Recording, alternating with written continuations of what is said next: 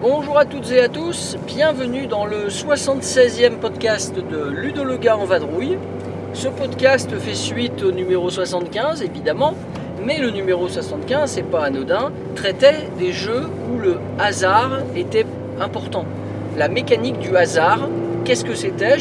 J'en ai, débattu euh, tout seul, mais pendant euh, un bon moment. Et dans ce numéro 76, je vais aller plus loin, c'est-à-dire que je vais aborder maintenant les jeux d'apprentissage. Autrement dit, euh, en quoi certains jeux offrent une belle courbe d'apprentissage et en quoi cela peut par exemple euh, lisser justement euh, ce qui pourrait laisser croire que c'est du hasard. Ou en tout cas peut justifier que certains joueurs jouent mieux que d'autres et donc gagnent plus souvent sur euh, certains jeux. C'est sûrement lié à l'apprentissage et à la connaissance du jeu. Alors pour traiter de ce, sujet, je vais prendre des exemples de jeux de société qui sont, selon moi, des jeux où la courbe d'apprentissage est assez forte. Je vais commencer en vous parlant euh, du jeu Puerto Rico. Alors pour- pourquoi Puerto Rico? Parce que c'est quand même un, jeu mondialement connu et au niveau du, au niveau du propos que je tiens à, tenir, eh ben, c'est un, excellent exemple d'illustration. Euh, Puerto Rico, n'importe qui peut y jouer à la base. N'importe quel joueur euh, qui aime un peu le- le- les règles hein, quand même, qu'il faut, il faut accepter de passer un certain temps lors de la première partie pour expliquer les règles. Mais c'est tout à fait logique et tout s'enchaîne très bien. Et n'importe quel joueur est capable donc de jouer à Puerto Rico. Par contre, bien y jouer, ça c'est une autre paire de manches. Entre un joueur débutant et un joueur chevronné sur Puerto Rico, les différences vont être très importantes euh, quant au, on va dire, au gain de, de ces joueurs-là. Dans Puerto Rico, un joueur débutant va certainement faire en fonction de ses propres intérêts sans trop regarder ce qui se passe chez les copains. Exemple, tout à fait classique, euh, un joueur va vouloir produire, va, va récupérer donc le producteur, et donc tous les joueurs autour de la table vont produire. Puis, le joueur suivant probablement va exporter en premier. Et donc le joueur qui avait pris le producteur va se retrouver à exporter en dernier. Et s'il n'avait pas anticipé qu'il allait dernier sur l'exportation, eh bien il va se retrouver probablement à ne pas pouvoir exporter les éléments qu'il vient juste de produire. Ça, ça ne se voit pas au premier abord. Je veux dire, on a, on a forcément euh, quelques parties euh, derrière nous pour se rendre compte de ça avant que ça arrive. Alors comment faire pour s'en sortir? Et comment jouera un bon joueur dans un cas comme celui-ci? Eh bien, ou un pas quand je dis un bon joueur, c'est un joueur qui connaît le jeu, je m'entends bien. Euh, eh bien, tout simplement, le joueur qui a choisi euh, l'action de producteur ne devrait peut-être pas la choisir. S'il lui reste un ou deux tonneaux pré- précédemment euh, produits, peut-être a-t-il meilleur compte d'exporter directement lui-même, quitte à, à- à mettre moins de tonneaux, mais à créer justement un bateau où il n'y aura que des tonneaux, par exemple, qu'il est le seul à pouvoir placer. Genre de la canne à sucre, enfin bref, voilà. Et du coup, le joueur suivant va peut-être produire, mais du coup en décalage de temps. Et le joueur en question pourra, au tour d'après, reprendre l'exportation, ou même quelqu'un va peut-être la prendre, et il pourra compléter le bateau qu'il avait entamé lors du tour précédent. Voilà une technique pour s'en sortir. Euh, de la même manière, si je prends un jeu comme euh, Euphrates et Tigris, autre jeu emblématique des- de la fin des années 90, début 2000, dans, euh, en Tigre et Euphrate, ou Euphrate ou Tigris, euh, un joueur débutant va, bon, je vais pas dire être noyé sous les règles, mais va en général, en général euh, ressentir deux choses. La première, il va se plaindre du hasard lié à la pioche des tuiles. Ça, c'est classique. Du genre, oh mais qu'est-ce, comment tu veux que je fasse? Je pioche jamais de tuiles rouges. La logique, là, dans ce cas-là, c'est de faire avec ce qu'on a. Oui, vous ne piochez pas de tuiles rouges, monsieur, mais vous pouvez faire autre chose. Et donc, probablement, si vous n'avez pas de rouge, vous avez beaucoup de bleu, de noir et de verte. Et donc vous devez adapter votre stratégie. Et surtout, surtout, il ne faut pas dire qu'on ne pioche pas de rouge. Parce que Frat et Tigris, c'est quand même un bon jeu de bluff. Et euh, comme on ne sait pas ce que les autres joueurs ont derrière leur paravent, souvent une réticence à aller attaquer un joueur, d'autant plus si on ne sait pas du tout ce qu'il a derrière le paravent. Si quelqu'un balance qu'il n'a pas de tuile rouge, euh, bah, c'est une victime. Quoi. Immédiatement, ce sera une victime.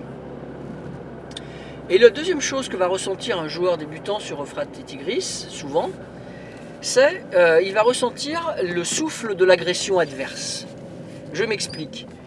Euh, entre les conflits internes et les conflits externes qu'on rencontre dans Tigre et Euphrate, euh, un joueur débutant va pas se méfier du tout, en général, du conflit externe.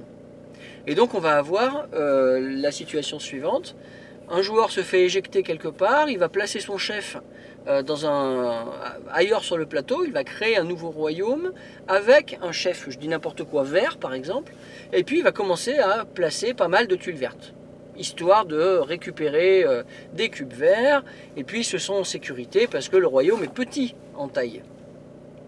Mais c'est une erreur, parce qu'un joueur chevronné sait très bien qu'un joueur qui va se créer un petit royaume sur un côté du plateau a toutes les chances de se retrouver attaqué en conflit externe par un joueur qui va être puissant en tuiles vertes derrière le paravent, mais qui ne va pas les poser sur le plateau. Donc si par exemple, euh, dans un royaume, un grand royaume central, imaginons il y a euh, trois tuiles vertes, que le petit royaume à côté a sur le plateau également trois tuiles vertes, mais que le joueur vient de placer sur un enchaînement de coups, il y a toutes les chances qu'en mettant une tuile de jonction, on se retrouve à avoir un- une, expulsion du chef vert du petit royaume, puisqu'il n'a pas gardé derrière le paravent de tuiles vertes, alors que son adversaire en a peut-être stocké quelques-unes qu'il n'avait pas posées intentionnellement pour venir l'éjecter. Et ce faisant, avec la pose de la tuile de jonction, le joueur euh, attaquant a expulsé un autre joueur, a récupéré ainsi trois cubes verts pour les tuiles vertes qui ont été, qui euh, éjectées du plateau. Et donc, autrement dit, il a gagné autant que son, que son adversaire en un seul coup, alors que l'autre en a passé trois. Et en plus, l'autre a perdu son chef qui sort du plateau. Et donc, autrement dit, on a, on a vraiment la double peine. Certes, il perd pas ses cubes, mais il a, il a quand même favorisé l'autre joueur. Et puis si je prolonge euh, ce- ces réflexions-là, euh, on a un peu le même, euh, le, même truc avec les, avec les monuments, puisque les monuments dans Euphrates et Tigris, c'est à double tranchant. Certes, ça vous permet de récupérer, des, de récupérer assez facilement des cubes, un par tour de chaque couleur du monument, donc un monument rouge-noir, vous récupérez un cube noir, un cube rouge à chaque tour. Enfin, si vous avez le chef noir et le chef rouge, évidemment. Mais le problème, c'est que les autres joueurs voient ça. Et forcément, ils n'ont qu'une envie, c'est vous en éjecter. Donc c'est vraiment à double tranchant. Il ne faut pas euh, retourner trop vite un monument, parce que du coup, vous vous affaiblissez. Si vous avez utilisé 4, tuiles noires pour fabriquer un monument rouge-noir, méfiez-vous, parce que si vous avez plus de tuiles noires sur le plateau, vous pouvez être certain que vous allez vous faire attaquer en conflit externe noir. C'est quasiment sûr. Et vous, à moins d'en avoir gardé derrière le paravent, vous êtes, vous êtes mort, quoi, vous giclez. Donc attention, ça c'est, clairement de l'apprentissage du jeu qui nous permet de nous rendre compte de tout ça. Euh, autre, euh, autre, exemple, euh, autre exemple, je vais prendre des jeux tels que Russian Railroads, en jeu plus récent, Santa Maria ou encore euh, The Colonist. Bon, ces jeux-là, c'est pas du tout le même style de jeu, puisque là, on est sur des jeux euh, avec beaucoup, beaucoup de règles. Ou trois, c'est pareil. Avec beaucoup de règles et puis euh, une certaine complexité dans les, dans les actions et on va dire un enchaînement d'actions, puisqu'en fait, il faut vraiment prévoir beaucoup de choses à l'avance pour s'en sortir. Et donc là, l'expérience, elle va venir de l'enchaînement des actions qu'il faut anticiper. Et donc, on est en présence, on va dire, quasiment de jeux où il y a des ouvertures euh, ou des situations types dans lesquelles il faut savoir exactement comment réagir. Donc euh, si par exemple je parle de Santa Maria, comme on a un développement à, faire et à, enclencher, on va dire, avec, euh, avec son petit terrain, si vous n'avez pas assez anticipé qu'il fallait mettre des monuments, euh, pour, enfin des bâtiments, pour pouvoir euh, derrière avoir plus d'action, etc., bah, vous aurez toujours très peu d'action, quel que soit le tour de jeu. Si dans euh, Santa Maria, il n'y a qu'un dé de valeur 1, par exemple, et que vous, vous ne vous en rendez pas compte, vous pouvez être sûr que quelqu'un va le prendre, et du coup, bah, vous l'aurez pas, et si vous en avez vraiment besoin, et bah, c'est mort. Toujours dans Santa Maria, s'il y a des bâtiments qui sortent à l'étalage, dont certains bâtiments fondamentaux pour votre développement, mais que vous les laissez passer parce que vous, ne vous en rendez pas compte, ça va vous pénaliser aussi. Toujours dans le même jeu, les fameuses tuiles évêques et savants qui changent d'une partie à l'autre, si vous ne les lisez pas bien, si vous ne les mémorisez pas bien, vous risquez de faire un bon développement sur votre plateau, mais qui ne sera pas en adéquation avec les objectifs de fin de partie, et donc eh bien vous vous retrouvez avec un joli développement, pas de doute, mais inutile. Il ne sera pas bonifié par des points de victoire. Voilà, ça c'est quelques exemples hein, qui prouvent que dans, ce style de jeu, une bonne connaissance du jeu va aider à mieux jouer et donc va conduire les joueurs à finalement euh, jouer un peu moins au, au, hasard. Voilà, on y revient. Euh, puisqu'ils vont, ils vont faire en fonction de leur connaissance du jeu, euh, ils vont faire des choix stratégiques. Alors on pourrait dire que dans les jeux modernes, euh, tous les choix sont stratégiques. C'est presque vrai. Il y a des exceptions, mais c'est presque vrai. On pourrait dire que tous les jeux modernes ont une certaine part de stratégie plus ou moins importante, euh, parce que sinon ce serait des jeux hasardeux point barre. Tout à fait. Alors je, je vais, revenir sur un exemple que j'ai cité l'autre jour, hein, les aventuriers du rail. Euh, même dans ce jeu-là qui paraîtrait presque un jeu plus, enfin, beaucoup plus simple et où euh, le hasard a plus d'importance, notamment dans l'étalage des cartes. Euh, à l'étalage, donc on peut prendre le wagon euh, qui nous intéresse le plus, euh, j'en ai parlé l'autre jour, genre vous avez besoin à tout prix d'un wagon orange pour terminer une, une, voie orange, et le joueur d'avant vous prend ce wagon orange, donc vous vous retrouvez sans wagon orange, surtout qu'à l'étalage quand vous retournez la carte c'est jaune, et bien donc vous êtes embêté, etc. Bon oui, il y a du hasard, mais il y a quand même quelques finesses qui sont liées à la connaissance du jeu et donc il y a une certaine courbe d'apprentissage aussi. Je donne deux exemples. Le premier exemple, c'est euh, les voies qui sont euh, fondamentales.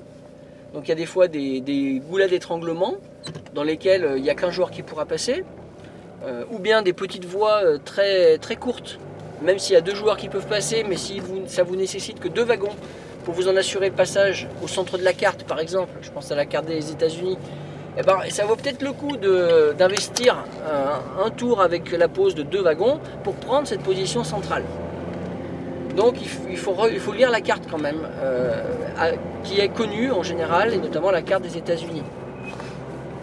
Un deuxième enseignement euh, sur le jeu des aventuriers du rail, c'est les cartes objectifs. Avec l'expérience, les joueurs arrivent à lire les objectifs adverses alors qu'ils ne sont pas terminés. Celui qui va commencer à traverser les États-Unis euh, sur la diagonale, on va pouvoir supposer qu'il a un objectif qui le mène euh, d'une ville à l'extrême nord-est euh, jusqu'à une ville de l'extrême sud-ouest, évidemment. Bon, ça c'est dans ce cas-là qu'un joueur chevronné saura gêner l'adversaire et en tout cas se rendra compte avant les autres que euh, si cet adversaire a euh, cet objectif dans sa main, il va le gêner sans le faire exprès en voulant passer à un endroit où, lui-même voudrait pouvoir poser des wagons. Donc, euh, une bonne lecture de la carte et une bonne connaissance des objectifs, ça c'est la clé pour progresser aux aventuriers du rail.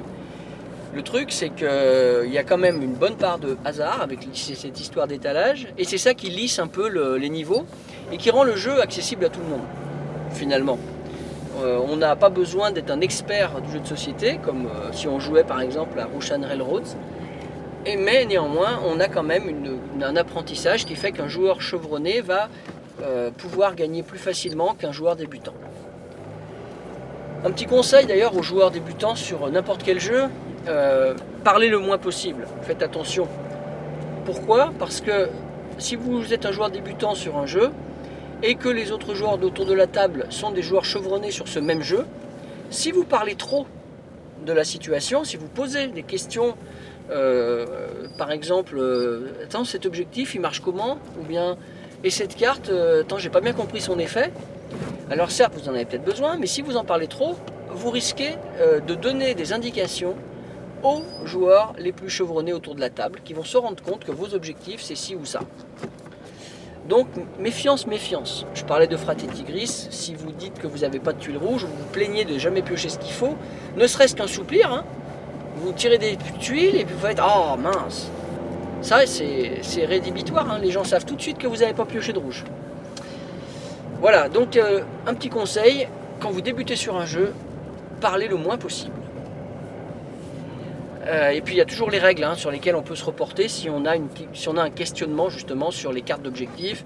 Et puis il faut faire au mieux. Euh, je pense qu'autour de la table, les joueurs préfèrent une, une belle partie engagée, difficile, qu'une partie gagnée trop facilement parce qu'un débutant va trop parler par exemple. Ce serait dommage. Ou de la même manière, euh, on peut pardonner à un débutant de se tromper sur l'effet d'une carte. Euh, personne ne va lui en tenir rigueur. Alors que s'il a posé la question, ça aura donné des indications et ça, des fois même, ça va favoriser euh, un joueur autour de la table et pas tous. Donc ça c'est terrible, ça, fait une sorte de king-making en cours de partie. ça, ça arrive de temps en temps. Hein. Euh, J'entendais un, copain du club qui expliquait qu'au tarot, l'autre jour, il a eu un souci justement dans ce genre-là. Il joue au tarot avec son club de tarot et l'un des, joueurs euh, s'est trompé, a joué le petit, le 1 à tout, alors qu'il euh, avait une autre. euh, il n'avait pas le droit de le poser à ce moment-là. Alors il l'a repris dans sa main en disant mince, excusez-moi. Sauf qu'évidemment, derrière, il a, pu être sauvé, le petit, par le, les joueurs qui jouaient avec lui. Et celui qui voulait faire la chasse au petit et qui pensait pouvoir y arriver n'a jamais pu, puisque l'autre joueur a pu sauver son petit en le jouant après à un moment opportun. Alors ça c'est très embêtant et j'entendais Fabrice donc qui disait que, dans un cas comme ça en général les arbitres sont sévères et la manche est gagnée par les, par les joueurs euh, ou le joueur qui, euh, qui partait à la chasse au petit. Bien, euh, voilà donc jeu d'apprentissage, eh bien je vous ai donné quelques billes. on peut même parler de jeux d'apprentissage sur des jeux très très simples hein, comme Count Stop par exemple. Euh, il y a une connaissance des probabilités tout simplement qui, peut aider beaucoup. Hein. Donc là on a une partie un peu mathématique. Euh, donc on stop c'est typique, hein, euh, c'est certain. D'autre part il y, a les erreurs de débutants qui, sont fréquentes et qui sont tout de suite détectées par les autres. dans certains jeux, classiquement un débutant va s'engager sur une voie et on sait que c'est comme ça qu'on le reconnaît. Voilà ça c'est marqué sur son front. Euh, un joueur chevronné va peut-être utiliser d'autres manières d'arriver au but euh, de manière un peu plus discrète. Ça c'est également quelque chose que j'ai remarqué. Qu'est-ce que je pourrais encore vous raconter de beau? Euh, J'hésite, j'hésite.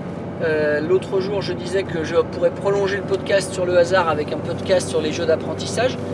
Je me demande si j'en ai pas fait le tour là finalement maintenant. Écoutez, je suis toujours ouvert à la discussion. Envoyez-moi vos commentaires, c'est toujours agréable d'en écouter ou d'en lire. Euh, je suis preneur également, et je le répète, de nouveaux sujets. N'hésitez surtout pas à m'en proposer. On verra ce que j'ai le temps de faire dans ma voiture en allant à mon travail d'ici la fin juin. Et donc, je vais vous souhaiter, en tout cas pour le moment, de passer une belle journée et de faire de belles parties. Bye